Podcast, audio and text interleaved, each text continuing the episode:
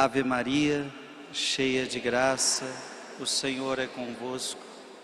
Bendita sois vós entre as mulheres, e bendito é o fruto do vosso ventre, Jesus. Santa Maria, Mãe de Deus, rogai por nós, pecadores, agora e na hora de nossa morte. Amém.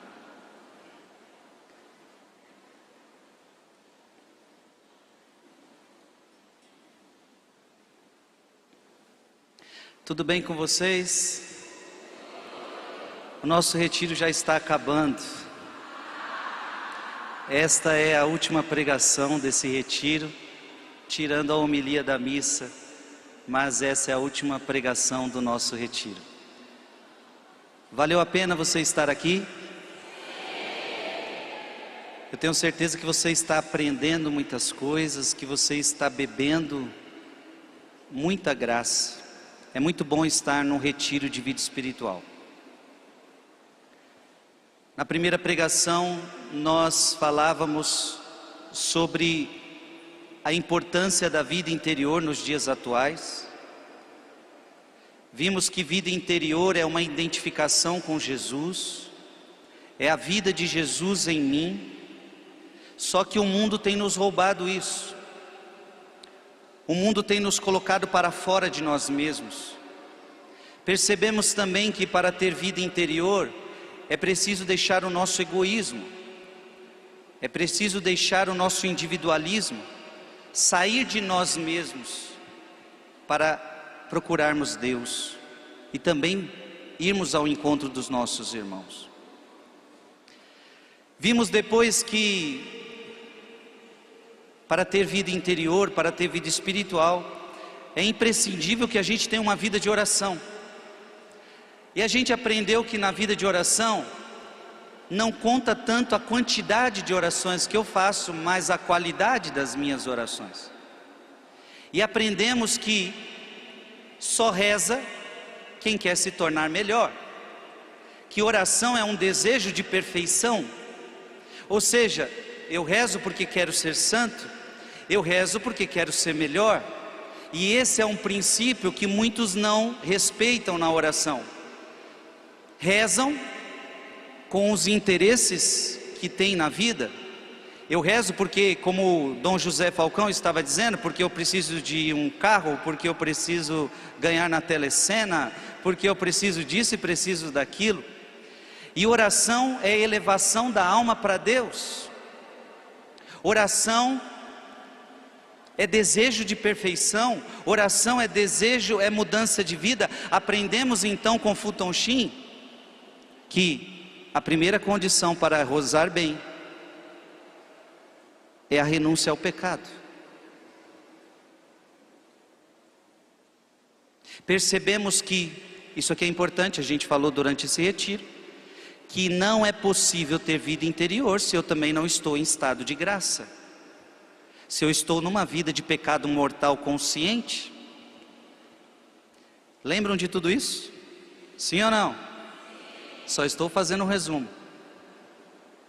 Depois nós vimos a importância para a vida interior, é necessário silêncio, é necessário solidão, porque o mundo tem nos tirado de nós mesmos, o mundo tem tirado, nos tirado da oração, o mundo é muito barulhento, e nós aprendemos que temos que silenciar os olhos, silenciar os ouvidos, silenciar a língua, silenciar o coração. Não é só o silêncio da língua, é o silêncio dos olhos, o silêncio dos ouvidos, o silêncio do coração. Aprendemos que precisamos ir para o deserto, porque Jesus foi para o deserto, os profetas foram para o deserto, e a gente precisa encontrar Deus no deserto, na solidão. Precisamos ter essa coragem porque temos medo do deserto e temos medo da solidão. Dom José Falcão, na missa de ontem, falava muito para os padres, dos pastores, e praticamente ele fez uma homilia muito para nós, padres, mas frisou também a importância do descanso. Jesus que também chamava os seus discípulos para descansar. A vida nossa não pode ser uma vida só de trabalho, a nossa vida também tem que ter descanso. E aprendemos que precisamos saber descansar. Não é descansar de qualquer jeito, é descansar com Jesus. Na sua pregação de hoje cedo, como foi esclarecedor. Porque o tema do Dom José Falcão era fa, é, falsas, cuidado com as falsas espiritualidades. Porque nessa questão de vida espiritual, pode ser que você seja enganado. Ele chegou a citar exemplos de meditações orientais, de meditações transcendentais, sei lá o que. Então muita gente está sendo enganado, porque fala: ah, não, é verdade, eu preciso de vida espiritual. E aí você vai buscar em lugares errados uma vida espiritual. Você vai buscar em lugares errados uma meditação. E o que, que acontece com você? Em vez de você se aproximar de Jesus, você se afasta de Jesus. Sim ou não? Então, o Dom José, sem citar muitos nomes das religiões, das seitas ou de qualquer outra coisa, para um bom entendedor, meia palavra basta, ele nos deu critérios. Então, em qualquer lugar que você pisar, você tem que ver se respeita os critérios de uma boa espiritualidade. E isso a gente vai conseguir descobrir fora da Igreja Católica se não respeita aqueles critérios, a gente está fora. Mas ele também chegou a dizer que até mesmo dentro da própria igreja, se não obedece os critérios, a gente também está fora. Olha como, olha como o Espírito Santo foi maravilhoso conosco. Ele fez esse caminho. Eu, tô, eu resumi para você todas as pregações. Para que todos nós que estamos aqui nesse, nesse acampamento nunca mais sejamos enganados. É como se o Senhor Jesus estivesse aqui durante esses três dias e está dizendo para vocês: eu quero ter vida espiritual com você. Eu quero ter vida interior contigo. Eu quero ser o teu amigo, como tanto estamos cantando. Eu, Jesus, quero ter intimidade com você. Só que eu preciso te dizer os caminhos. Eu preciso te mostrar qual é o caminho para ter vida espiritual, para que você não se perca no caminho. Porque eu não quero que você se perca no caminho. Porque eu quero ter intimidade com você e você está querendo ter intimidade comigo. Então, meu filho este é o caminho. Eu estou passando tudinho para vocês. Nós só temos que agradecer Jesus.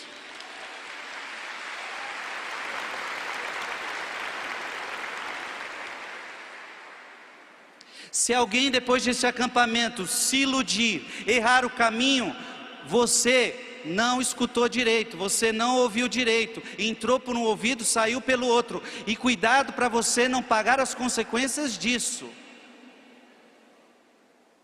porque existem muitos falsos caminhos, muitos falsos profetas, muitas falsas espiritualidades. E o Dom José Falcão, muito sabiamente, nos deu os critérios e as bases, para a gente não se perder. E graças a Deus, tudo que a gente tem pregado é dentro das bases que ele trouxe aqui para nós hoje. Então diga comigo, eu não vou me perder. Eu quero uma espiritualidade séria. E eu quero uma espiritualidade essencialmente católica. Católica Apostólica Romana. Amém.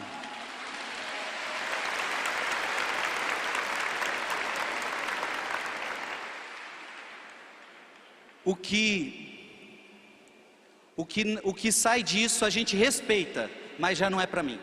Amém? Eu sei que tem muita gente da sua família, muita gente que trabalha com você, que adere a outras coisas.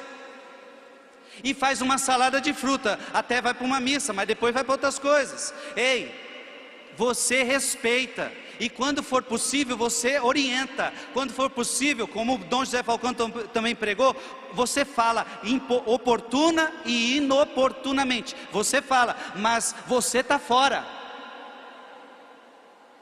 Eu sou católico, apostólico, romano e eu já tenho Olha, é com todo respeito, mas por que, que a gente não precisa de outras coisas, de outras espiritualidades e de outras realidades? Por que, que nós só estamos na Igreja Católica? Simples, porque na Igreja Católica Apostólica Romana eu já tenho tudo o que eu preciso. Tudo, tudo.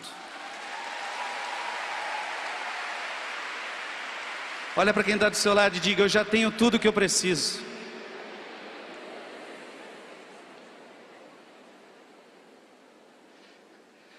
Você só busca fora o que você não tem? Você só vai no mercado comprar coisa porque não tem dentro da sua casa. Você só pede para o vizinho o ovo quando te falta o ovo. Você só sai da sua igreja católica atrás de outra coisa quando na tua igreja te falta alguma coisa. E isso eu tenho que te dizer, se você acha que está faltando, é porque você não conhece verdadeiramente a Igreja Católica. Te aconselho a ler Catecismo da Igreja, a conhecer a Igreja, porque não falta nada, não falta nada, não falta nada, não falta nada. E para entendermos que não falta nada, pergunte para Terezinha do Menino Jesus, Terezinha do Menino Jesus, se faltou alguma coisa na igreja para você ser santa, ela diria para você: não. Francisco de Assis, faltou alguma coisa para você ser santo na igreja católica? Não. Morreram na igreja. Teresa Dávila, morro filha da igreja. Padre Jonas Abib, morreu filho da igreja. É assim que a gente tem que morrer. Diga comigo, eu quero morrer. Filho da igreja. Amém. Vocês estão prontos para avançar? Olha para quem está do seu lado e diga: senta direito nessa cadeira.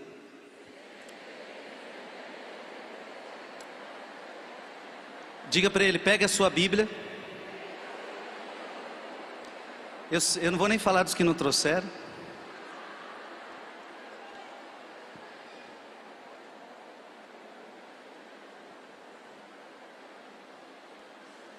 Eu gostaria que você abrisse a sua Bíblia em João, Evangelho de São João, capítulo 15, versículo de 1 a 17. Evangelho de São João, capítulo 15, versículo de 1 a 17. Última pregação do nosso retiro tem o tema: Sem vida interior, nossa vida será infértil. Ou seja, um cristão só é capaz de dar frutos verdadeiros se ele ter uma vida espiritual fecunda, se ele ter uma vida de oração fecunda. Por que, que os santos deram muitos frutos para a igreja? Porque eles tiveram uma vida interior profunda.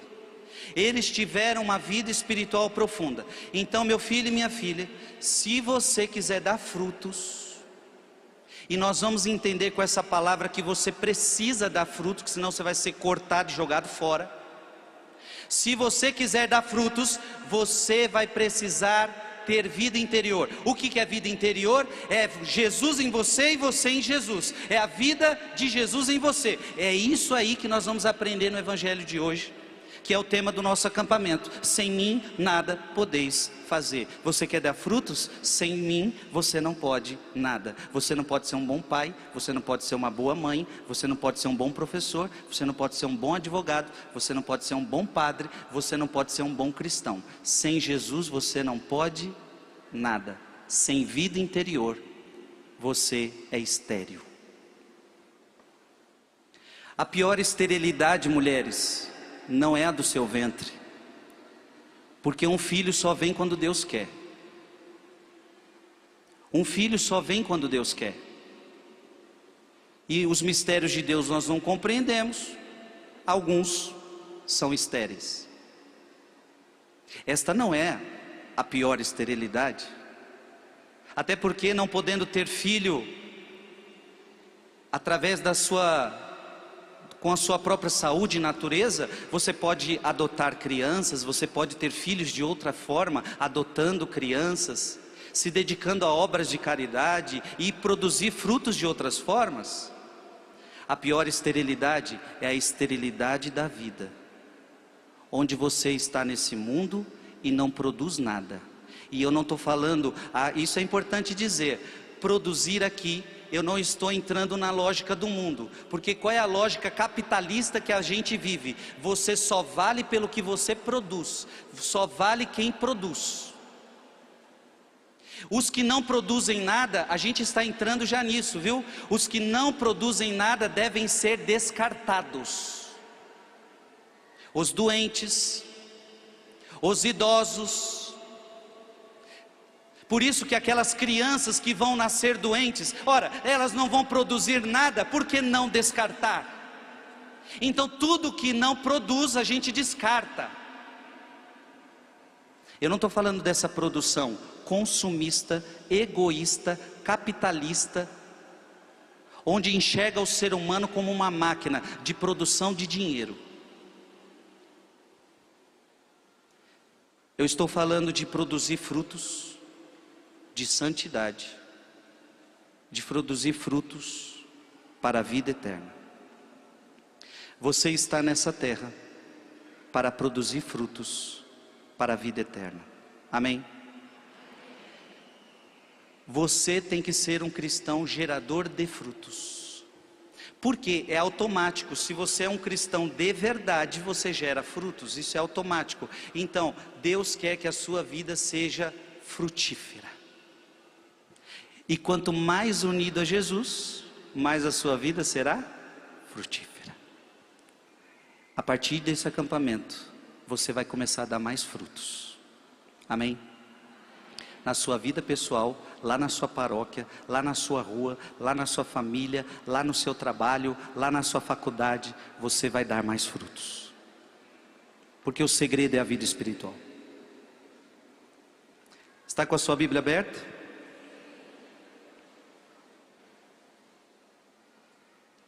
João capítulo 15, versículo 1. Eu sou a videira verdadeira e o meu pai é o agricultor. Gente, isso aqui é palavra de Jesus, tá? Então entenda como se Jesus estivesse falando com você agora. Todo ramo que em mim não dá fruto, ele o corta. Então a primeira coisa, a vida não vem de nós, mas a vida vem de Jesus. A vida não vem de você, a vida vem de Jesus. Eu sou a videira verdadeira. Essa palavra está dizendo que a gente precisa dar fruto, e dar fruto nele. Veja, não interessam os frutos que não estão nele, só interessam os frutos que estão em Jesus. Porque muita gente vai chegar no final dos tempos dizer, dizendo: Mas Deus, eu frutifiquei muito, virei um grande empresário, conquistei várias coisas, tenho vários diplomas, sei falar vários idiomas. E Jesus vai olhar para essa pessoa e dizer: Beleza, mas não te conheço. Quem disse que para me conhecer você precisava falar tantas línguas? Quem disse que para me conhecer você precisava ter tantos diplomas? Você só precisava que eu morasse em você e você morasse em mim, porque eu nunca morei em você, eu não sei quem é você.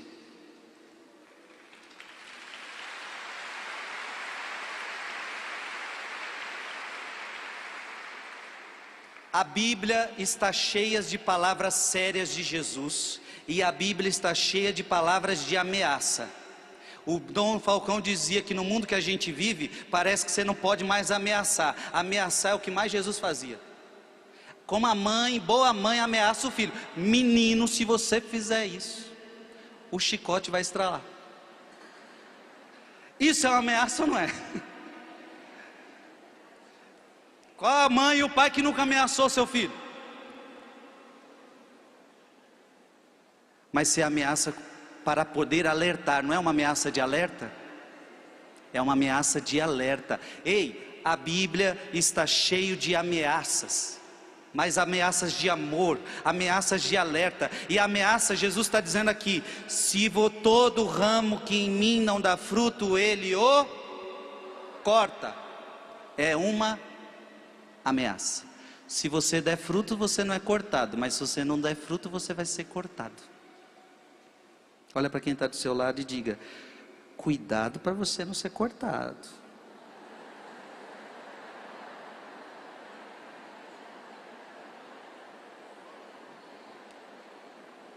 Tem vezes que você já fica com medo de ser cortado da empresa. Tem vezes que você já fica com medo de ser cortado lá da sua paróquia. Isso aí não é nada, meu irmão, comparado ao cortar que Jesus está falando aqui. É cortar você do reino dos céus. E se você é cortado de uma empresa, você vai para outra. Agora, se você for cortado do céu, não tem outro céu para ir, não, filho. Imagina, Fui cortado do primeiro céu, vou tentar o segundo céu. Ah, fui cortado do segundo céu, vou tentar o terceiro céu. Não tem segundo céu, só tem um céu. Se você for cortado do céu, só tem o inferno, que é o lugar dos que foram cortados. E se for para o inferno, não tem mais como sair de lá para tentar, porque as tentativas era para você ter tentado em vida e não pós-morte. A vida é séria, meu gente. E todo ramo que dá fruto, ele o limpa. Olha, aquele que dá fruto, o que, que acontece? Ele o limpa para que dê mais fruto ainda. Vós já estáis limpos por causa da palavra que eu vos falei. Gente, olha o que, que Jesus está falando. Jesus gosta tanto que a gente dê frutos na vida, que se você está dando fruto, Ele quer que você dê, dê mais ainda.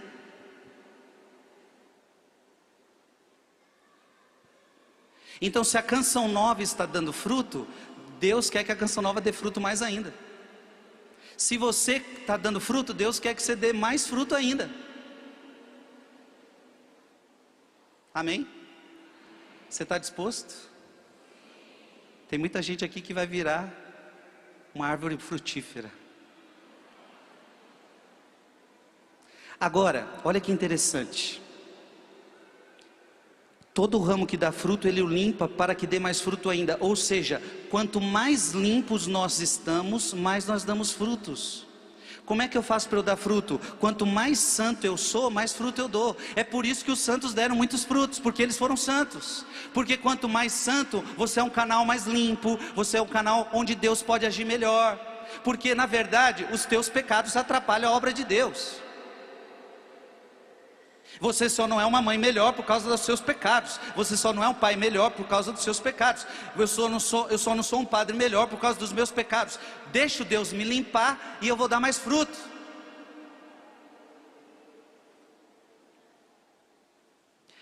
Permanecei em mim e eu permanecerei em vós.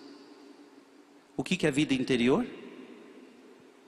Permanecei em mim e eu permanecerei em vós. Gente, isso é vida interior. Jesus não disse isso para cachorro. Jesus não disse isso para o sol. E ele ama o sol, ele ama os cachorrinhos, mas o único que ele prometeu ficar dentro de nós Desculpa, nem aos anjos ele falou isso. Ele só falou com o ser humano. Ele só falou comigo e com você. Eu quero morar dentro de você. Eu quero morar dentro de você.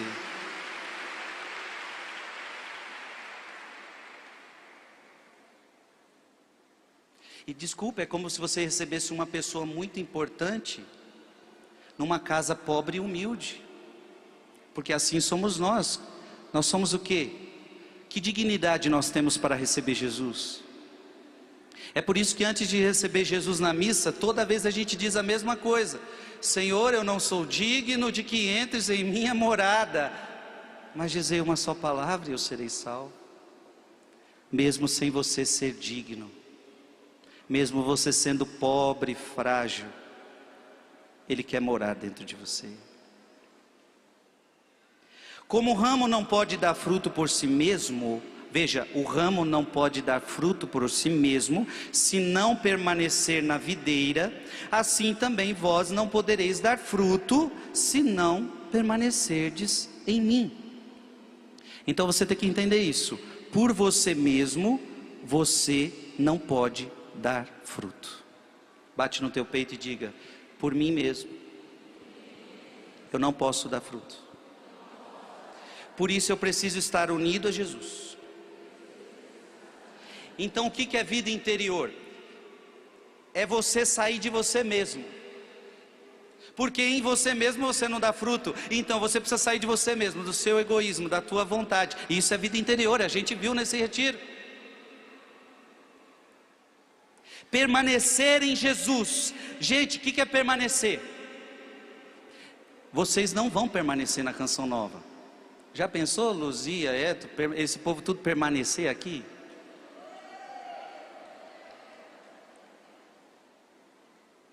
Meu Deus, chegava uma hora que eles iam falar: Meu povo, vocês não vão permanecer na canção nova. Daqui a pouco vocês vão precisar ir para as responsabilidades de vocês, para a família de vocês, para a casa de vocês. Só que Jesus não está falando para você um dia estar nele, no outro dia não, como você faz para vir para a canção nova e você vem e vai embora. Jesus não está falando, eu quero que você venha até mim, fique um pouquinho comigo, depois você vai embora. Ele está dizendo o que para você? Permanecer. Oh, glória a Deus.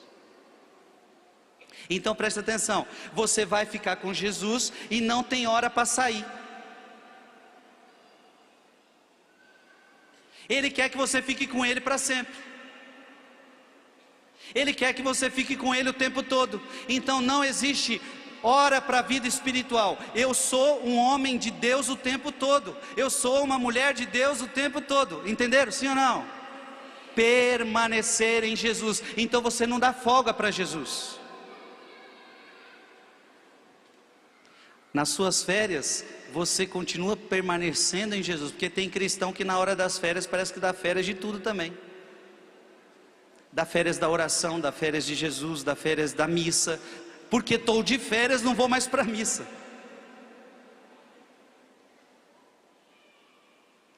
Permanecer em Jesus. Eu não largo mais de Jesus um minuto sequer porque ele pediu para mim que ele não quer largar de mim, então se ele não quer largar de mim, eu também não quero mais largar dele. Não vou largar mais Jesus. Eu quero que você grite isso bem alto. Eu não vou mais largar Jesus. E se o povo da tua casa reclamar, você vai dizer mais alto ainda: Eu não vou largar Jesus.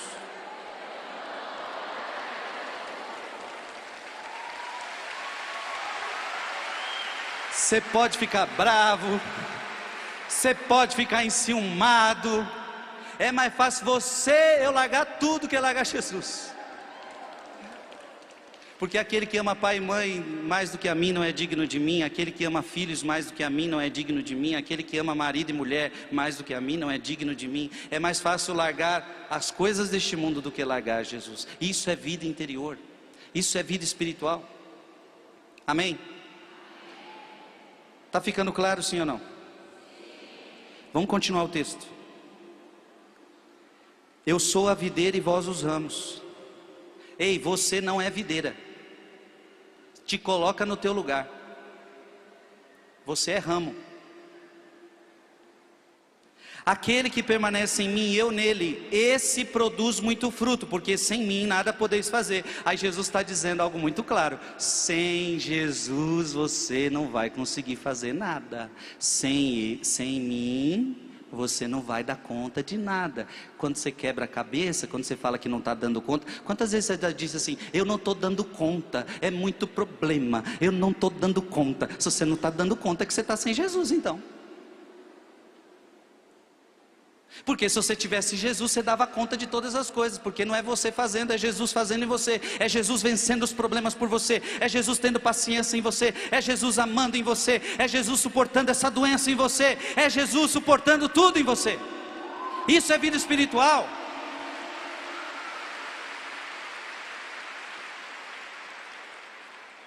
Eu quero que você aprenda uma coisa: sem Jesus você não faz nada de bom, nada que presta. Sabia disso?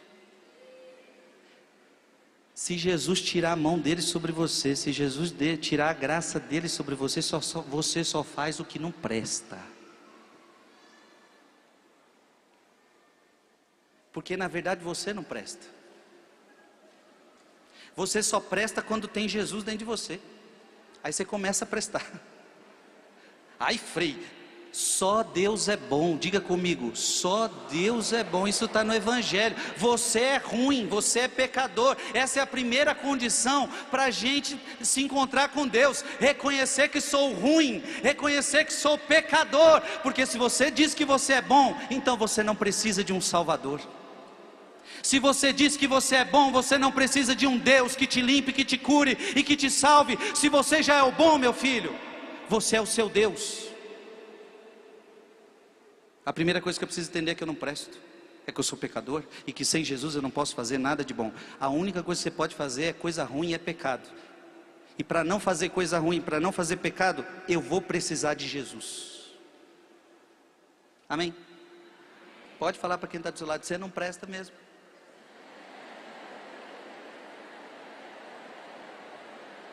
Diga para ele, não adianta mentir.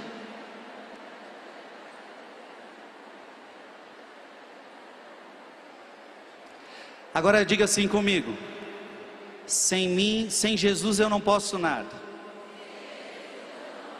Sem Jesus eu não posso fazer nada de bom. Mas com Jesus, tudo eu posso naquele que me fortalece.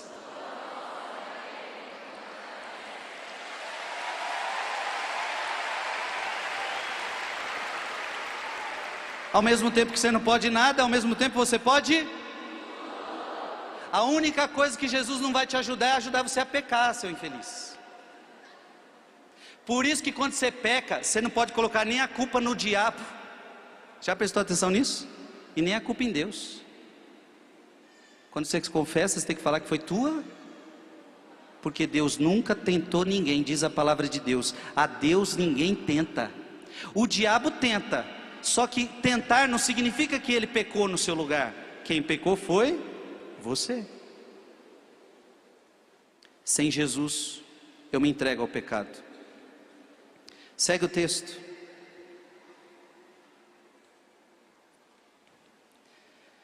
Quem não permanecer em mim, ameaça. Quem não permanecer em mim, você não quer permanecer em Jesus? Você quer viver a vida deste mundo? Você quer fazer da sua vida o que você quiser? Então, quem não quer permanecer em mim será lançado fora como um ramo e secará. Tais ramos são recolhidos, lançados no fogo e queimados. Oh, coisa bonita, né? Você está achando que aqui está calor hoje? Ai, está fazendo 40 e poucos graus no Brasil agora. Eu, eu, eu, eu tinha que um dia medir a, a, o fogo de lá para trazer para nós um dia. O fogo do inferno é quente, minha gente. As palavras mais duras de Jesus é quando ele diz, ele diz do inferno. Ele diz que lá haverá choro e ranger de dentes. Sendo que no céu é o contrário, lá não haverá choro, lá não haverá lágrima. Sem vida interior, nós vamos perder, nós vamos nos perder nessa vida e vamos nos perder na vida futura, minha gente. Então, vida interior é permanecer em Jesus, Jesus em mim, Jesus em, Jesus em nós. Se a gente não quer viver assim, se a gente quer viver a nossa vida do nosso jeito, a gente não vai dar fruto. E se você chegar no céu sem ter dado fruto de santidade, você vai ser cortado e jogado fora. Você está sendo avisado. E essa palavra não é só para você que está me ouvindo agora, eu estou pregando também para o teu filho. Eu estou pregando para o teu marido que não está aqui. Eu estou pregando para tua esposa que não está aqui. Porque é triste também quando a gente começa a ver os nossos que não estão entendendo isso. E não entende a gravidade de que um dia podem ser lançados no fogo e queimados.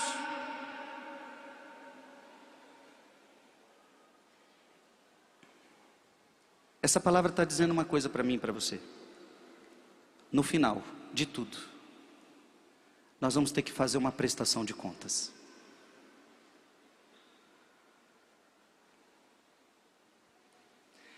Agora, meu querido, já é difícil fazer uma prestação de contas da contabilidade lá, da sua empresa, até a sua própria casa. Às vezes fala, mas onde está aquele dinheiro? Imagina você prestar contas de toda a sua vida. Desde os seus sete aninhos de idade, que é o, vamos dizer que é o dia que você começou a usar a sua razão, até o dia de hoje e até o dia da sua morte. Você vai ter que prestar contas de toda a tua vida. Imagina o dia que você aparecer lá no tribunal e fala, ele olhar para você, é Jesus e você, ele olhar para você, você olhar para ele, prestação de contas.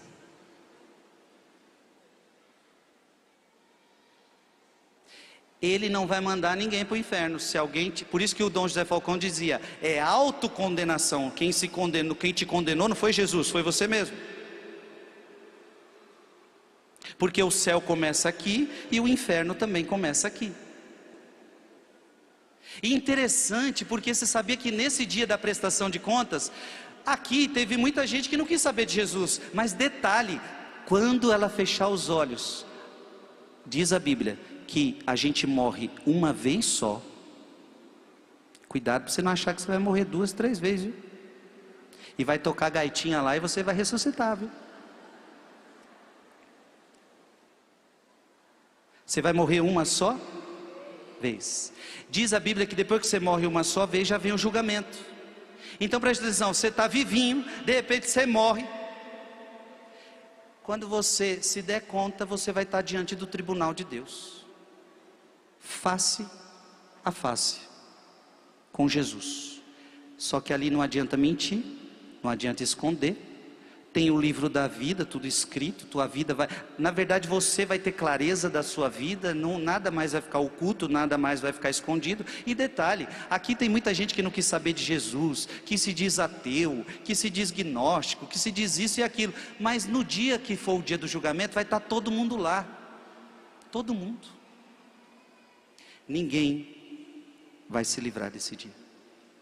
E nesse dia, o que, que Deus vai pedir de nós? Cadê os seus frutos? Você foi batizado, eu te dei talentos, eu te dei dons, eu te dei tudo. Cadê os teus frutos? Cadê os teus frutos? Meu filho, nessa hora, se você não tiver nada para oferecer, você está lascado. Se a tua rede estiver vazia, tu se lascou. Então vamos dar fruto hoje. Vamos dar fruto agora, amém? Olha para quem, só dá uma olhadinha para quem está do seu lado. Diga para ela assim: a tua rede não pode estar tá vazia.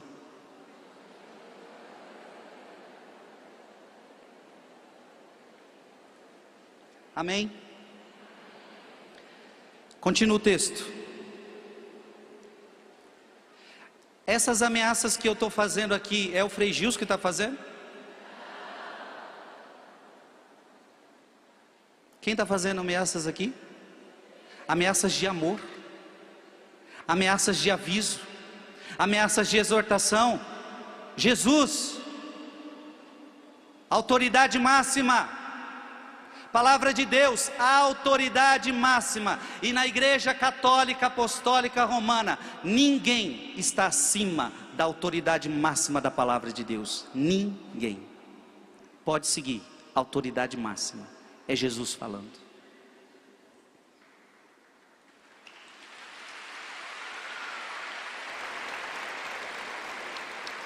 Segue o texto. Se permanecerdes em mim, as minhas palavras permanecerem em vós, pedi o que quiserdes e vos será dado. Nisto meu Pai é glorificado, que deis muito fruto e vos torneis meus discípulos. Ou seja, permanecer em Jesus é permanecer na Sua palavra. Não adianta, no mundo de hoje é assim: eu gosto de Jesus. Ei, mas você segue a Bíblia quando a Bíblia fala isso para você? Aí a pessoa está lá no adultério já está não sei em quantos mil casamentos. Aí ela fala: Eu amo Jesus, mas minha filha, você segue isso aqui ou não? Não, que era o que Dom José Falcão falava. Não tem como você seguir Jesus e não guardar a palavra de Jesus. Quem está com Jesus, está com a palavra de Jesus, amém? Quem está com Jesus, está com a palavra de Jesus. Se você não quer estar tá com a palavra de Jesus, você também não vai estar tá com Jesus. Ah, mas é que essa palavra é muito pesada. Hoje, no mundo que a gente vive, a gente agora tem que escutar que a palavra de Deus é preconceituosa. Não é que a palavra de Deus é preconceituosa, é que a palavra de Deus, ela veio para dissecar a alma e o espírito, para mostrar o que está certo e o que está errado. E quando a Bíblia mostra para você o seu erro, você não gosta de ser o infeliz.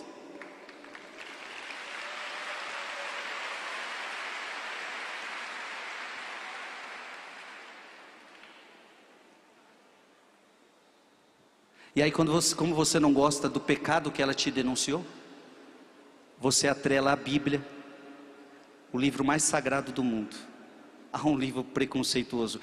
Alguns estão dizendo que agora a gente precisa reescrever a Bíblia. E quem vai reescrever? Jesus vai reescrever a palavra?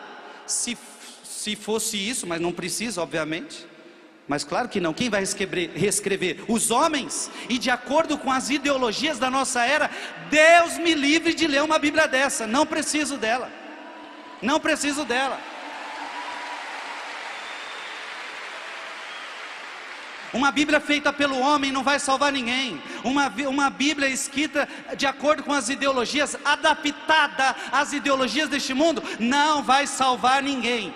Só existe uma palavra uma só fé, uma só palavra, um só batismo, uma só igreja, uma só fé. Quem está em Jesus, sabe o que pedir para Jesus. Olha o que Jesus está falando: se você pedir qualquer coisa para mim, eu vou te dar. Mas por que, que Ele vai me dar tudo que eu peço? Eu estou tanto nele que tudo que eu peço eu já sei que Ele vai me dar, porque o que eu peço é da vontade dEle, eu já sei que é da vontade dEle, e se é da vontade dEle, Ele vai me dar. Quem era assim? A Virgem Maria. É por isso que a igreja diz que Nossa Senhora é a onipotência suplicante. Maria está tão unida a Deus, ela foi a mãe de Jesus, ela tem uma vida interior como nunca ninguém teve nessa terra. Ela foi a mulher mais íntima de Jesus nessa terra e agora no céu, que tudo que essa mulher pedir para Jesus ela vai alcançar. Não é porque ela é só a mãe, porque nem tudo que minha mãe me pede eu faço. Tem hora que minha mãe vem, papai vem e eu falo: não dá. Não é por causa de ser mãe ou de ser pai, é porque Nossa Senhora é tão íntima de Jesus que ela já sabe qual é a vontade de Jesus, ela já sabe qual é a vontade de Deus. Então, quando ela pede, ela pede algo que seja da vontade dele. E aí Jesus fala: Isso daí que você está me pedindo já é da minha vontade, e por causa do seu pedido eu vou acelerar isso, eu vou fazer isso. Nossa Senhora é aquela que pede e acontece. Acontece.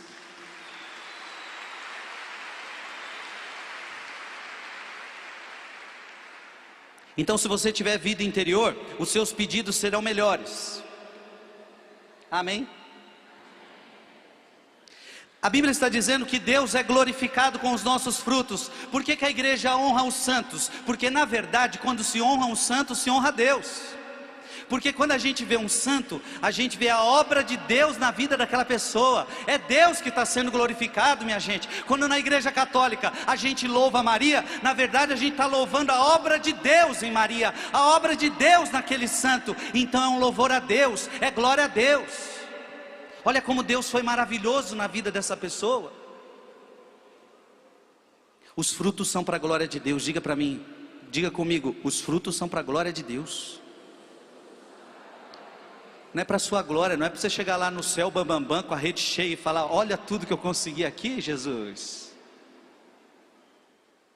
Jesus, tudo isso daqui é para a tua honra e para a tua glória, porque enquanto eu vivi naquela terra, importou que eu diminuísse e o Senhor crescesse, importa que Ele cresça e que eu diminua.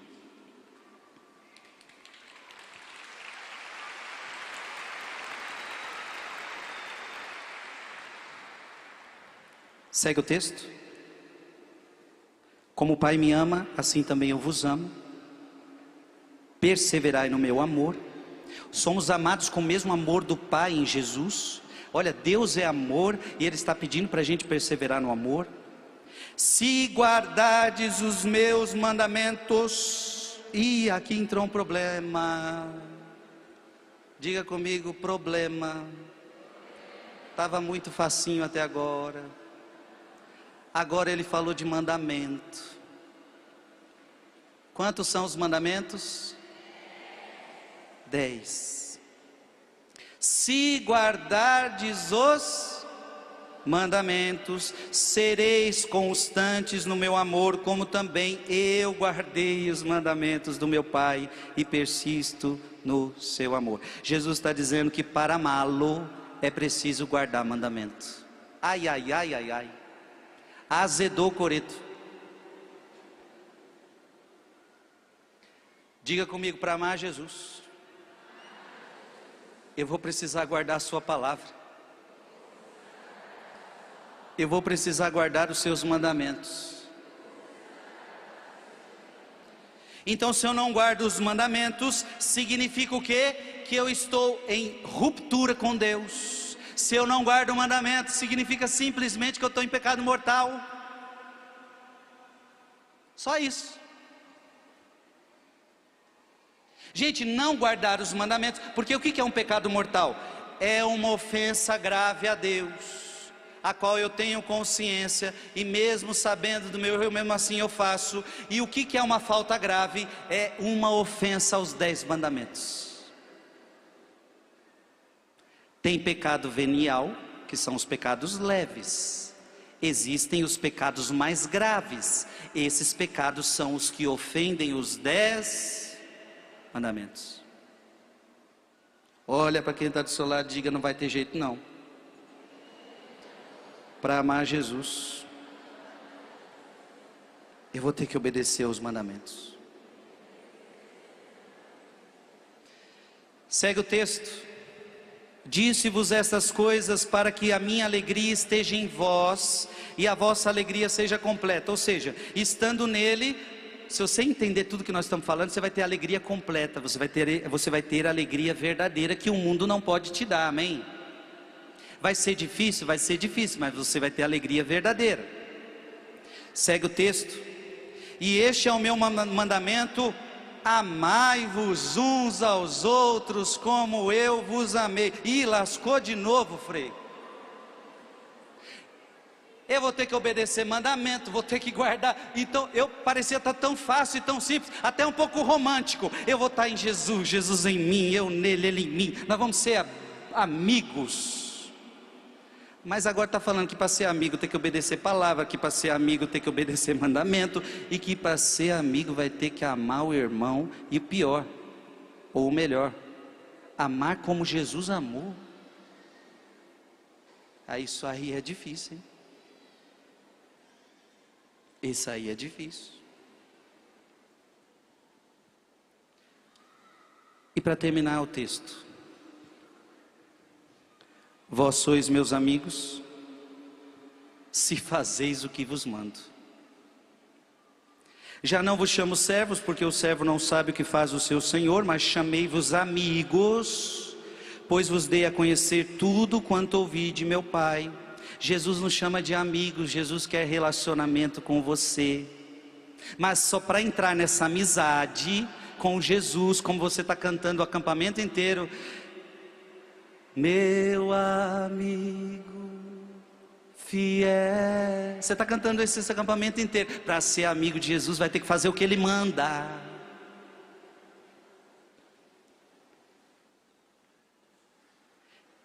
Não fostes vós que me escolhestes, mas eu vos escolhi, vos constituí para que vades e produzais frutos e o vosso fruto permaneça. Meus queridos que estão fazendo esse retiro, Deus quer que vocês saiam daqui e que vocês vão para produzir frutos e que o fruto de vocês permaneçam até a vida eterna. Amém? É para isso que você está aqui.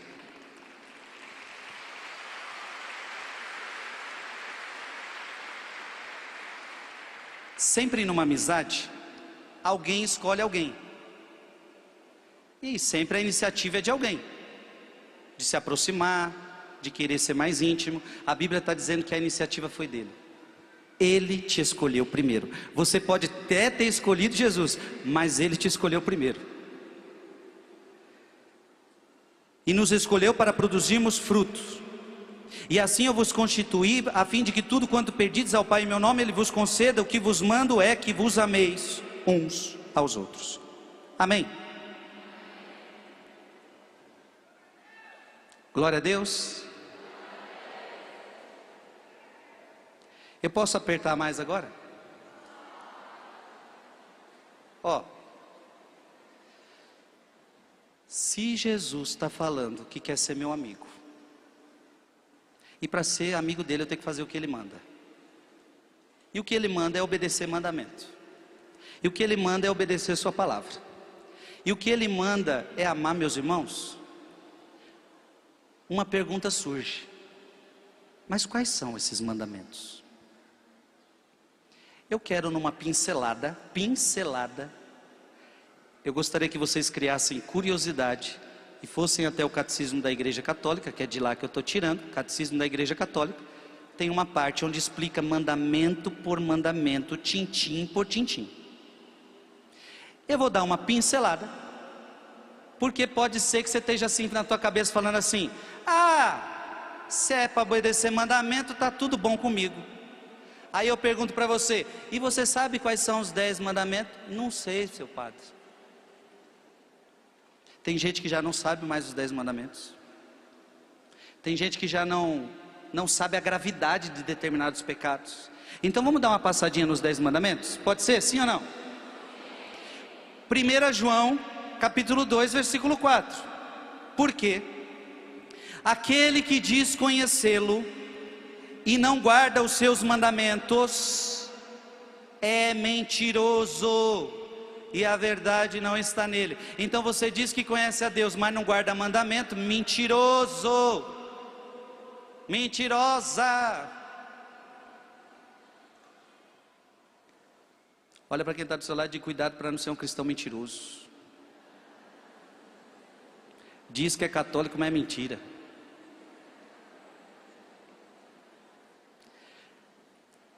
Vamos lá?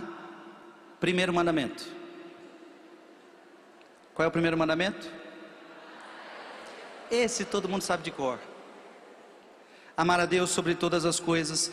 O primeiro mandamento convida o homem a crer em Deus, a esperar em Deus e amá-lo acima de tudo.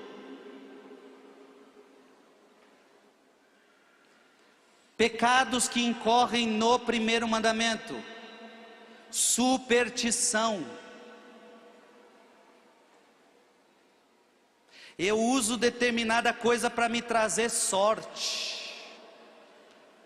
É dólar na carteira, um dólar só, mas só para trazer sorte. Eu uso esse colarzinho aqui para trazer sorte. Eu não faço isso para não trazer azar. Superti. Primeiro mandamento: a superstição é um desvio do culto que rendemos ao Deus verdadeiro.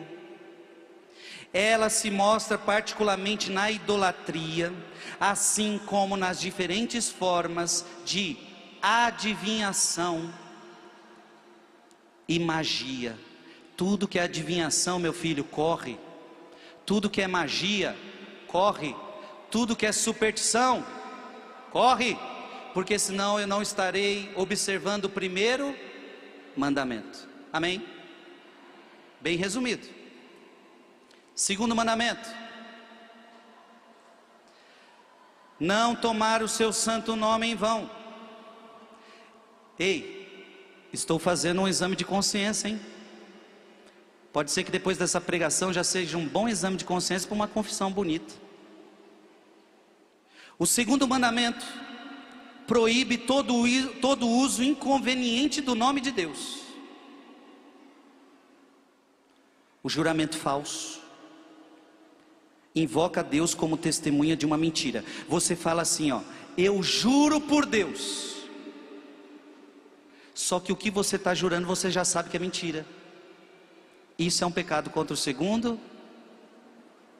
Tem vezes que a pessoa faz assim, eu juro por Deus. E ela acha que dois dedinhos juntos vai desfazer o juramento. Não, pecado contra o segundo mandamento. Você não coloca nome de Deus em uma mentira. Você está chamando Deus, o Deus verdadeiro, para testar uma mentira. Isso é um crime. Deus nunca vai abençoar sua mentira, meu filho, porque o pai da mentira é diabo. Você está vendo a seriedade disso? Ah, o segundo mandamento também condena o perjúrio. O que é perjúrio? É a promessa que eu faço para alguém que eu não tenho a intenção de manter. Eu prometo, mas eu sei que eu não quero cumprir. É uma falta grave contra o Senhor, porque Deus é aquele que cumpre promessas. Então, se você é aquele que faz promessas sem a intenção de cumpri-las, isso é perjúrio. Então você promete algo, e lá no fundo do seu coração você fala: Eu não vou cumprir isso aí não. Uma coisa é não cumprir porque não conseguiu, aconteceu vários problemas. Outra coisa é você já com a intenção maligna de falar: Eu não vou cumprir. Amém? Terceiro mandamento: guardar domingos e festas. Uma família cristã e uma família católica não tem jeito. Domingo é dia de igreja.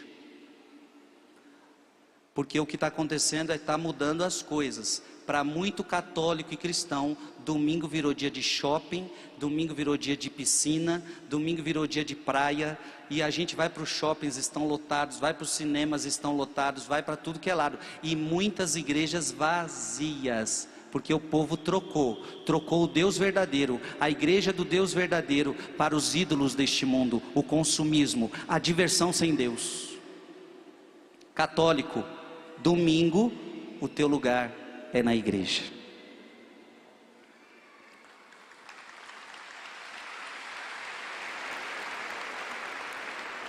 Mas isso é uma ordem do Frei Gilson? Não, não fui eu que te ordenei isso. Catecismo da Igreja Católica, parágrafo 2192. Preste atenção. Olha para cá. Abre teus ouvidos. O domingo deve ser guardado em toda a igreja, como dia de festa de preceito por excelência. No domingo e em outros dias de festa de preceito, os fiéis têm a obrigação de participar da missa. Tá claro sim ou não? Quer ser católico, meu filho, vai ter que participar da missa do domingo. Ah, mas tem preguiça. Ah, mas tem que ir para o shopping. Ah, mas a família está convidando para passear. Vá passear. Vá para o shopping. Vai fazer o que você tem que fazer. Mas sem esquecer do teu dever principal. O teu dever principal é a glória de Deus, é a missa. Amém? E se no teu passeio tem como você ir para a missa lá, aí você vai para o seu passeio. E chegando lá, você vai para a missa lá. Agora, se no teu passeio você tinha, você tinha possibilidade de ir para a missa aqui, agora você vai passear e vai ficar sem missa, não troque, não troque Jesus, não troque. Deu para entender esse mandamento, sim ou não? Quarto mandamento: honrar pai e mãe. Deus quis que depois dele honrássemos nossos pais e os que ele, para o nosso bem, investiu de autoridade. Ou seja, quarto mandamento: obediência a todos que têm autoridade sobre você. Quem é que tem autoridade sobre você? Seu pai, sua mãe, quem mais? Seu sacerdote, quem mais? Seu bispo, o nosso papa, e tantas outras. Eu tenho meu superior religioso, cada um vai tendo aí suas autoridades. Quinto mandamento: não matar. Todavia, toda a vida humana, desde o nascimento, da concepção até a morte natural, é sagrada, porque a pessoa humana foi querida por si mesma à imagem e semelhança do Deus vivo e santo. Este mandamento então condena o assassinato, tirar uma criança do ventre de sua mãe, por qualquer motivo que seja. Eutanásia, suicídio, escândalo, pecado de escândalo, de escandalizar os menores. Você é motivo de tentação para alguém, você é aquele que provoca o mal no outro. Este mandamento também proíbe a raiva, o ódio, a falta de perdão, as mágoas. Olha quanta coisa nós temos que observar no quinto mandamento. Está entendendo sim ou não? Olha para quem está do seu lado, diga se está entendendo sim ou não. Diga para ele se está firme nessa cadeira ainda.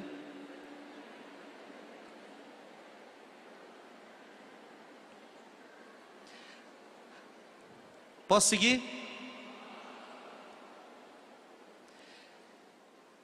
Sexto mandamento, qual é? Não pecar contra a castidade. Ai, ai, ai, aqui é problema. Preste atenção. Ao criar o ser humano, homem e mulher. Estou lendo o Catecismo da Igreja Católica, parágrafo 2393. Ao criar o ser humano, homem e mulher, Deus dá a dignidade pessoal de igual maneira a ambos. Cada um, homem e mulher, reconhecer e aceitar a própria identidade sexual. Tá claro sim ou não?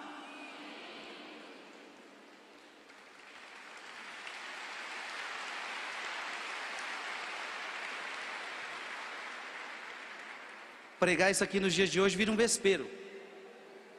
Mas eu só li o catecismo da Igreja Católica para você.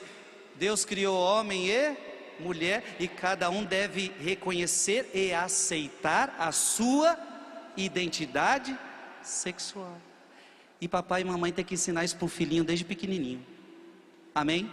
Porque se você não ensinar, os desenhos vão ensinar, as séries vão ensinar. Esse negócio que meu filho é novinho demais para aprender isso. Eu até acreditava nisso há muitos anos atrás. A partir de agora, se você muito novinho não pegar o seu filho e mostrar os caminhos de Deus, os ensinamentos da igreja, a série vai ensinar, os filmes vão ensinar, os desenhos vão ensinar, os amiguinhos da escola vão ensinar, os professores vão ensinar. Claro que não todos, mas você pode perder seu filho.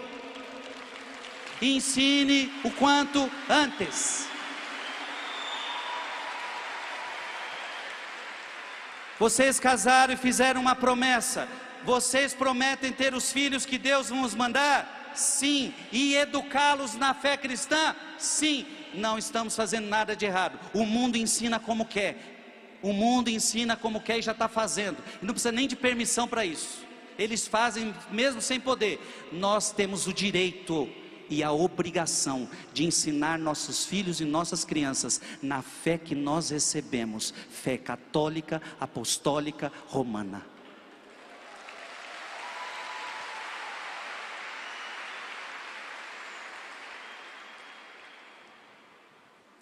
Pode continuar?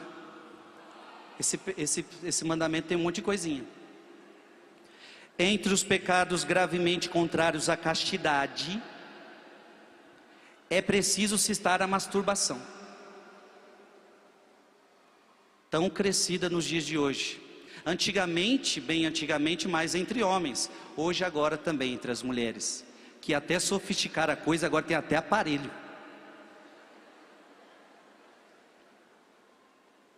Aparelho que médico e ginecologista indica ainda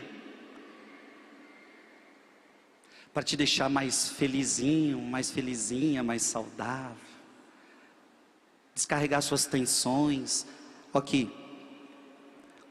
Os outros vivem como eles querem, a nossa vida é de acordo com os mandamentos. Então vamos seguir. Entre os pecados gravemente contrários à castidade, é preciso citar a masturbação. É o Frei Gils que está falando isso? Eu estou lendo o quê? Catecismo da Igreja Católica. Que mais? É preciso citar a fornicação. O que, é fornicação? Simples. O próprio catecismo vai dizer o que é: é sexo fora do casamento. Namoradinho que tem sexo fora do casamento, fornicação. Noivos que têm sexo fora do casamento, fornicação. Um consagrado, uma consagrada que tenha sexo e não é casado, fornicação. Peguei minhas malinhas e fui morar junto com alguém, não casou na igreja, fornicação. O sexo é bonito e abençoado por Deus somente dentro do casamento e casamento religioso. Isso é mandamento. Pode continuar?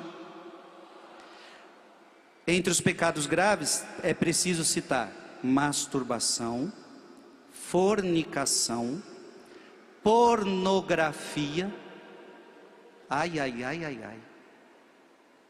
O que mais vende no mundo de hoje é pornografia.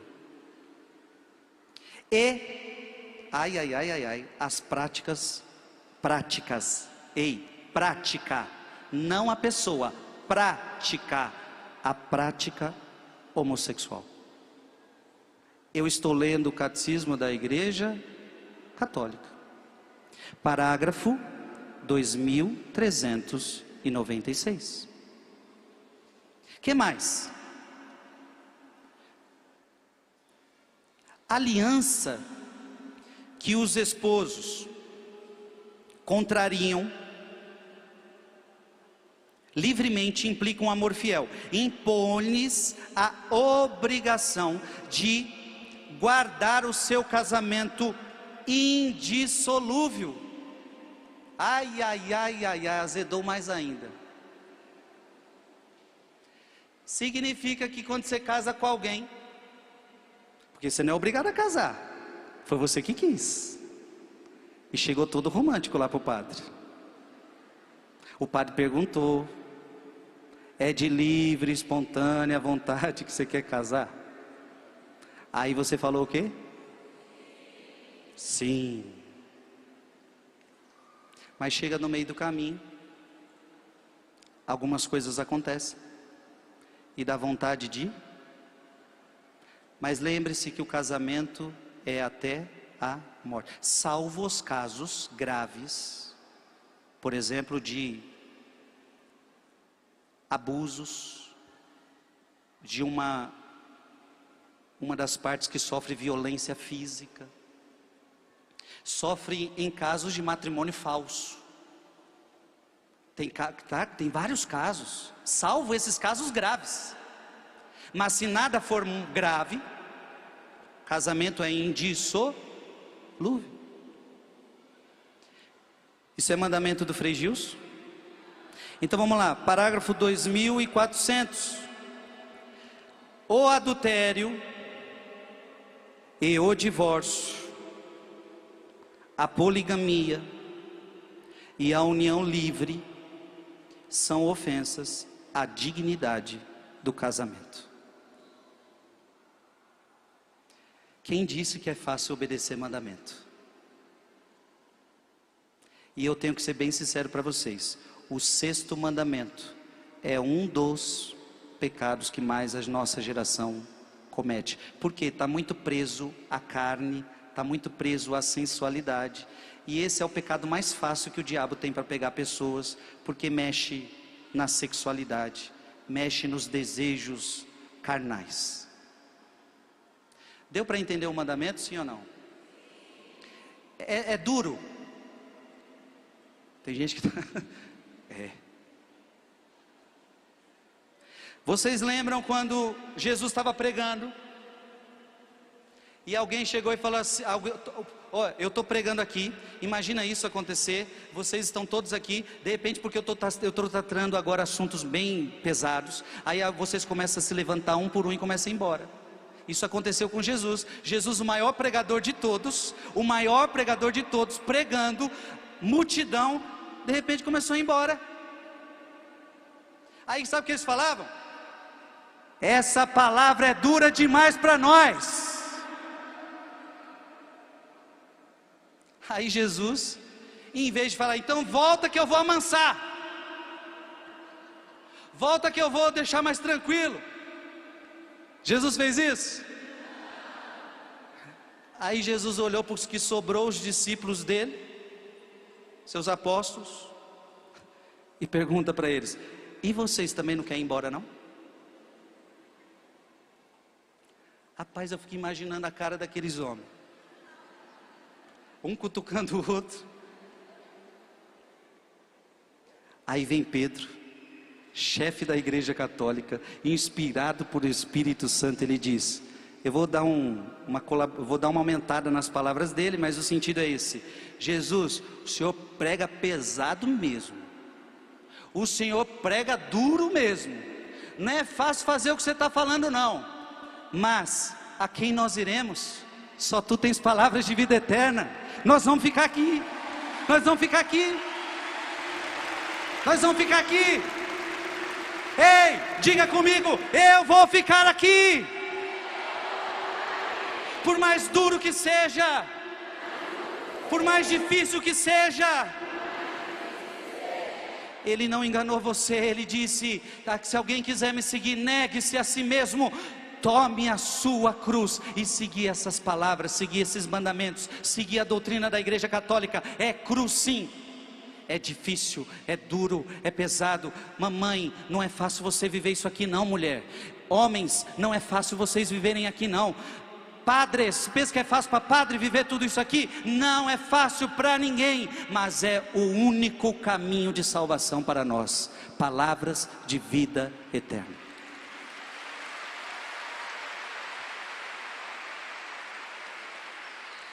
Amém. Pode seguir? Sétimo mandamento: não furtar. O sétimo mandamento prescreve a prática da justiça e da caridade na administração dos bens terrenos e dos frutos do trabalho dos homens. Portanto, o sétimo mandamento proíbe o roubo. Quem quer aprofundar tudo isso é só ler catecismo. Eu estou trazendo o resumo. Tanto é, o que esse texto que eu estou lendo, eu tirei do resumo do próprio catecismo, porque nessa pregação não teria tempo. Então eu tirei já do resumo. Entenderam? Então está muito resumido. Só para a gente numa pregação, opa, vem como na nossa cara os dez mandamentos. Oitavo mandamento Agora, a partir de agora, muita gente já começou a esquecer. Qual é o oitavo mandamento? Qual é o oitavo mandamento? Não levantar falso testemunho. A verdade ou a veracidade que consiste em se mostrar verdadeiro no agir e no falar, fugindo da duplicidade. Você conhece pessoas que vivem a duplicidade? Simulação e a hipocrisia. Tem gente que mente o tempo inteiro. Vive numa vida simulada, numa duplicidade, numa hipocrisia. Era por isso que Jesus chamava os fariseus: vocês são tudo um bando de hipócrita. Aqui na frente dos outros, vocês são tudo bonitinho. Na hora da missa, aquela cara bonitinha para o padre. Mas por trás, vocês vivem tudo errado. Hipocrisia simulação. Esse, esse mandamento proíbe toda atitude de maledicência, maledicência ou calúnia. Ficar falando mal da vida dos outros, vai cuidar da tua vida. Língua venenosa dos. Não vou falar Padre Léo dizia que língua de fofoqueiro é o tapete do inferno.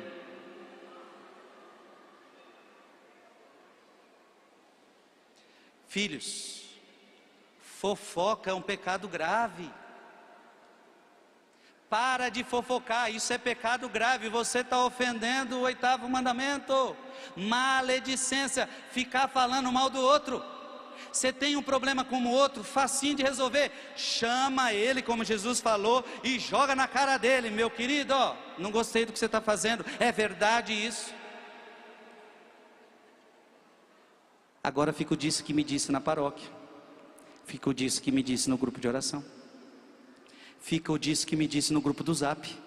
Gente, grupo do Zap. Falando mal da vida dos outros no grupo do Zap.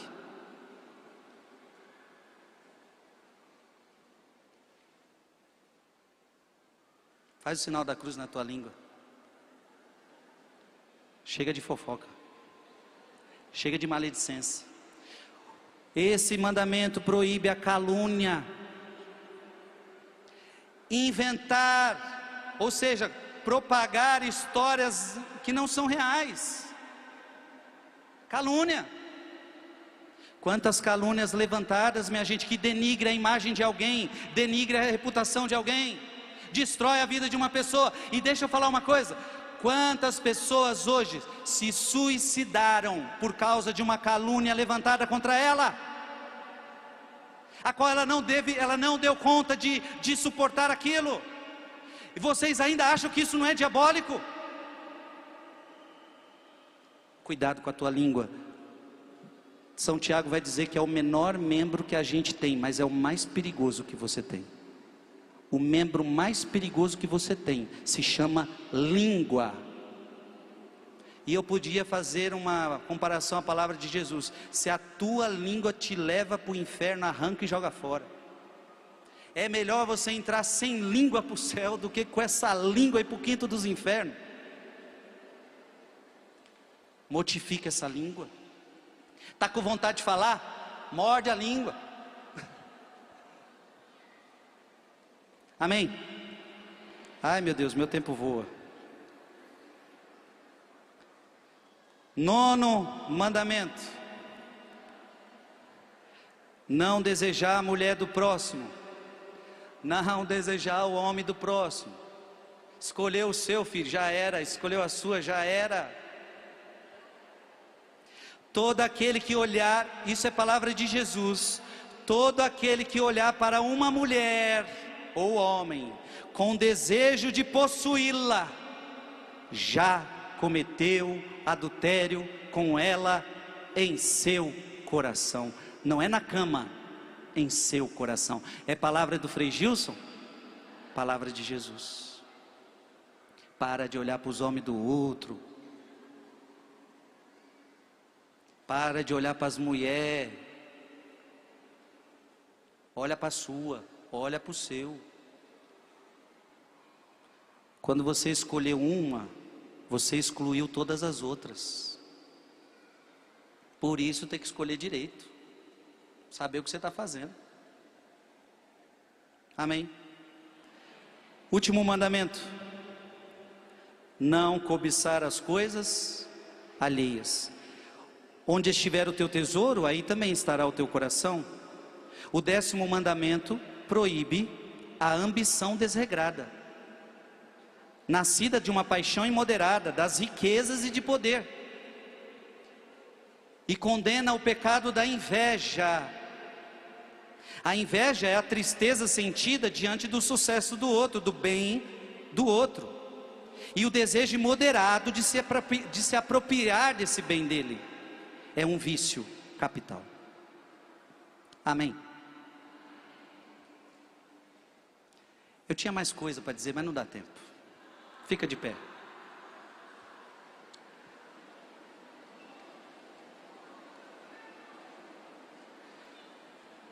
Se bem que a gente não está na TV, né? A gente não está na TV, né? Essa pregação não está na TV, porque teve que passar uma outra transmissão. Então a gente pode ultrapassar um tequinho de tempo na, na oração aqui.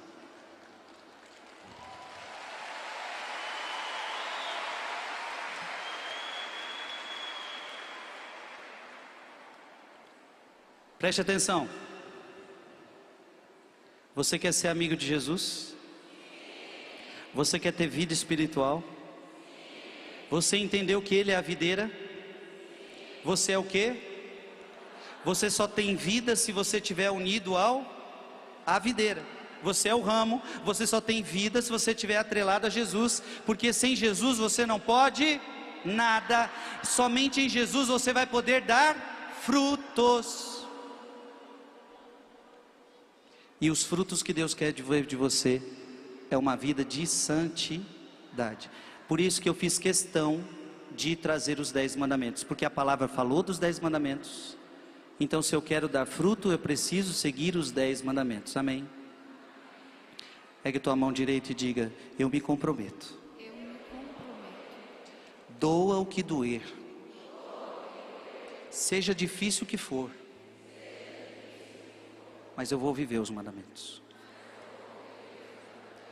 Eu andando pela canção nova, encontrando um outro, eu, é muito comum eu escutar isso, Frei. Tantos anos morando junto no pecado da fornicação, desrespeitando o primeiro, o sexto mandamento, e agora eu casei, e agora o casamento já está com a data marcada. É isso. Essa pregação não é para acusar você e dizer que agora você está no quinto dos infernos, não. Pelo contrário, é para dizer para você que se você não viver tudo isso, você vai ser cortado, jogado fora, lançado no fogo. Mas se você se arrepender, ah, meu filho, você vai para o paraíso. Frei, e eu que descobri que eu tenho um desses pecados mortal desses, eu, eu peco contra os dez mandamentos, o que, que eu faço? É simples, se arrependa, busque um sacerdote, confesse com ele, fala abertamente, padre, eu sou invejoso, padre, eu peco na fornicação, padre, eu peco na masturbação, padre, eu peco no adultério, padre, tudo que você ouviu ali você fala, se é o que você faz, pronto, o padre vai dizer para você, eu te absolvo dos teus pecados. Em nome do Pai, do Filho e do Espírito Santo também. Pronto, naquela hora, é Jesus que está te perdoando e trazendo você para amizade com Ele.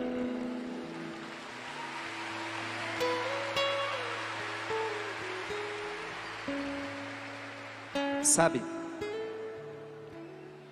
é incrível, preste atenção. Cada, cada coração aqui está recebendo essa palavra de um jeito. Porque a Bíblia diz que cada um tem um terreno diferente. O terreno que cai no, na beira do caminho, o terreno que cai no coração pedregoso, um, um terreno que cai no coração espinhoso. É assim ou não é que a Bíblia fala?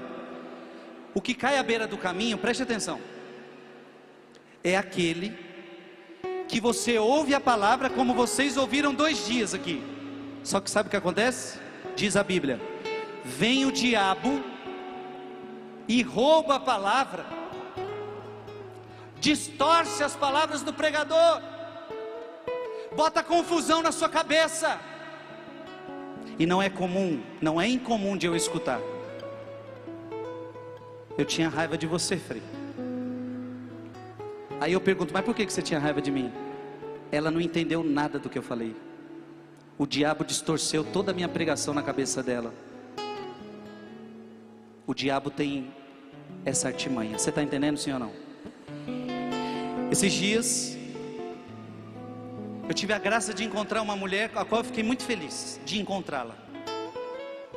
Porque ela me acompanhou durante muito tempo, pregação, e numa das pregações, eu tinha dito, Catecismo da Igreja Católica, aquele que morrer, que morrer em estado de pecado mortal, desce direto para os infernos.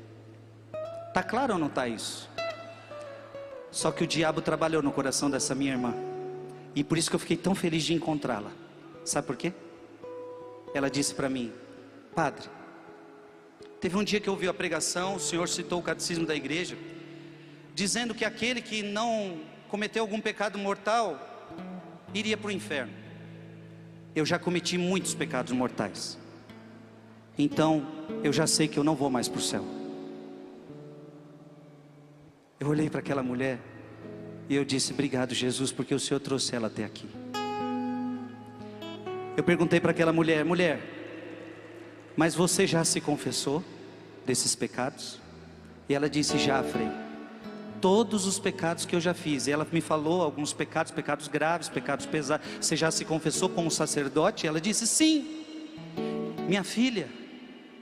Se você se confessou, você pode ter cometido milhões de pecados mortais, mas a partir do momento que você confessou e não os mais os praticou, você agora está salva, você agora recebeu a salvação, a vida eterna já começou dentro de você, porque você se arrependeu.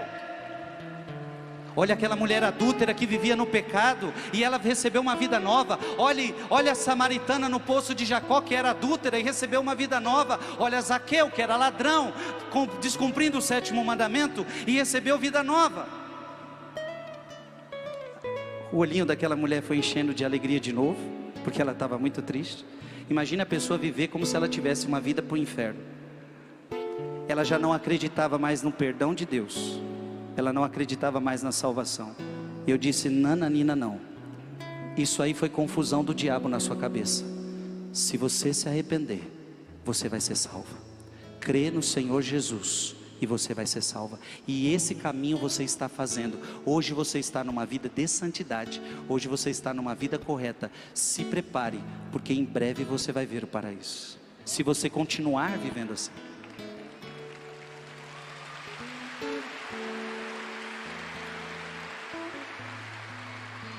Você está entendendo, sim ou não?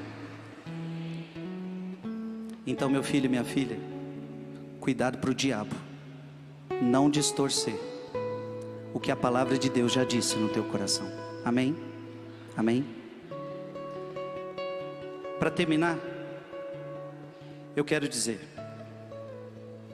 os frutos que Deus espera de mim, além da observância dos mandamentos, todo mundo aqui tem que produzir frutos de acordo com o seu estado de vida. Ai, ai, ai. Diga comigo, eu devo produzir frutos de acordo com o meu estado de vida.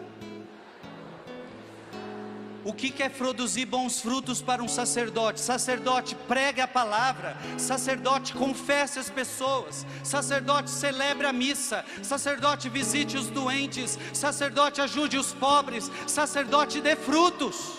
Porque eu coloquei muito dom e muito talento na sua mão. Sacerdote, todo padre que chegar diante de Deus, Deus vai querer ver os frutos do seu sacerdócio. Amém? Agora, quais são os frutos que Deus espera de um pai e de uma mãe? Esses frutos Deus quer de você. E às vezes você, papai, está dando mais atenção ao teu trabalho. Então no teu trabalho está um sucesso. Só que a tua casa está uma lástima. Você esqueceu que ser pai, ser mãe, é educar filho, é conversar com o filho, é perder tempo com o filho, é ensinar filho a fé católica, é abraçar, é amar, é levar para a igreja, é levar para passear, é dar catequese em casa. Esse é o seu dever. Estes frutos Deus quer ver dos papais. Quais os frutos que você está dando no seu casamento?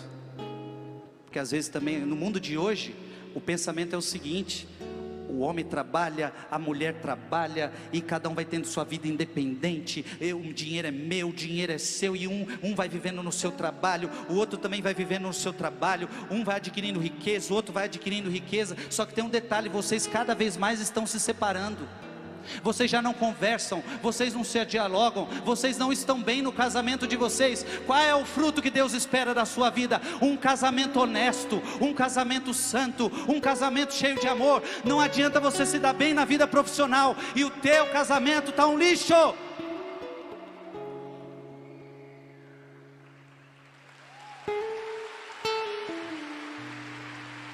Então não adianta você chegar lá agora em casa e falar assim: agora eu vou ter vida espiritual, vou fechar a porta do meu quarto e beleza, e agora vou orar, vou orar, vou orar, vou orar, mas não dá fruto. A tua oração tem que te levar a ser um pai melhor, uma mãe melhor, um filho melhor, um marido melhor, uma mulher melhor.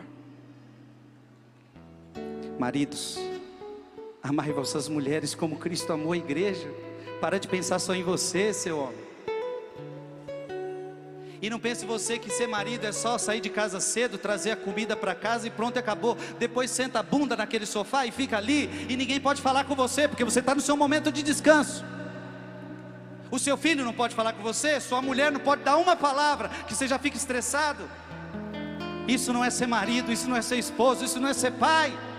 Desculpa, você trabalhou muito fora de casa, eu sei, esse é um dos deveres do ser pai, ser marido mas quando chegar em casa você tem outras obrigações e outros frutos a dar. Você tem uma esposa para cuidar e você tem filhos para cuidar. Trate de fazer sua missão.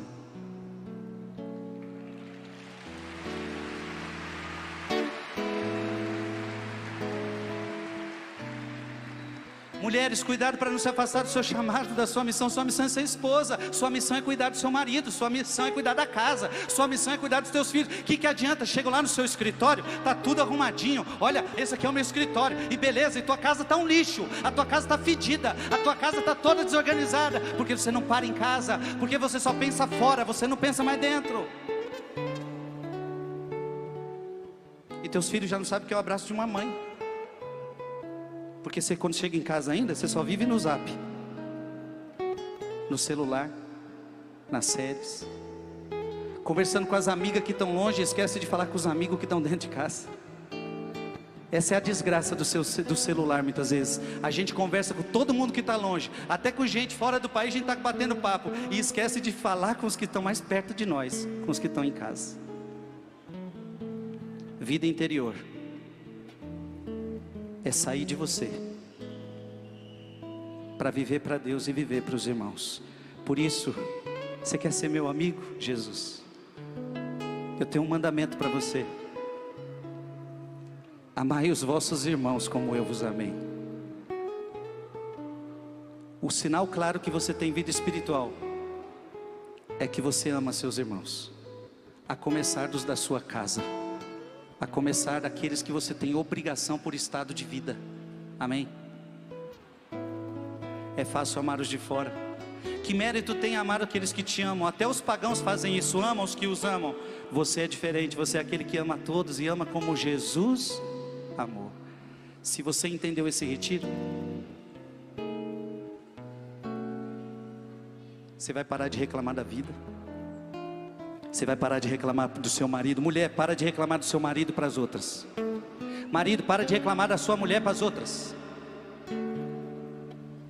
Se você entendeu esse retiro, você vai chegar em casa e vai falar: a partir de hoje, eu vou viver em Jesus e Jesus em mim. E a partir de hoje, Jesus vai amar em mim. É difícil, mas a partir de hoje é Jesus que vai amar em mim. Amém. É difícil tudo isso, gente? Vamos à luta e vamos dar frutos.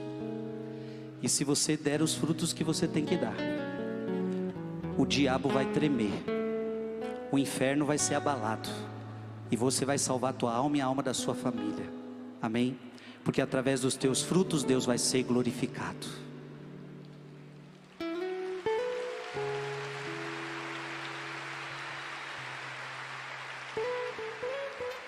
Acho tão bonito. Quando eu encontro pessoas que dizem assim: Frei, eu tive que sair do emprego. Saiu do emprego? Saí. Por quê? Ah, meu marido dá conta de cuidar de tudo. Sabe o que eu me dei conta? Que eu tenho filhos de quatro, de cinco, de dez anos. Sabe o que eu vou fazer? Eu vou cuidar deste momento deles, porque esse momento passa rápido. Eu tenho um homem que cuida de tudo, nós somos juntos, nós somos casados, então ele, então ele cuida das coisas fora, eu cuidarei das coisas dentro. Eu serei mãe, eu serei esposa, porque este é o meu primeiro papel. Não ser uma funcionária do governo. Meu primeiro papel é dentro de casa. Cuidar dos meus filhos, cuidar do meu esposo, cuidar da minha família.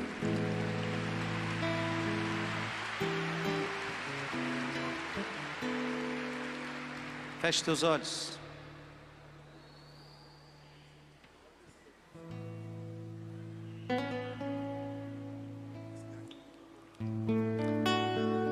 Vou pegar a letra aqui, Juninho. Vamos cantar uma do Juninho. Determinada decisão.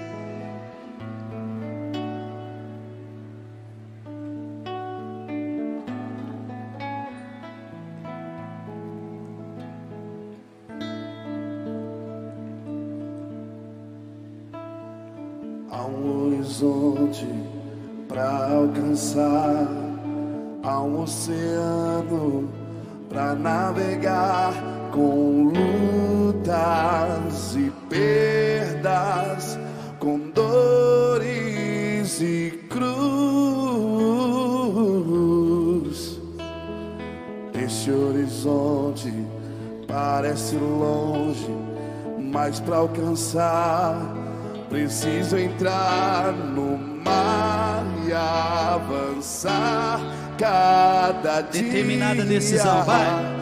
Determinada decisão.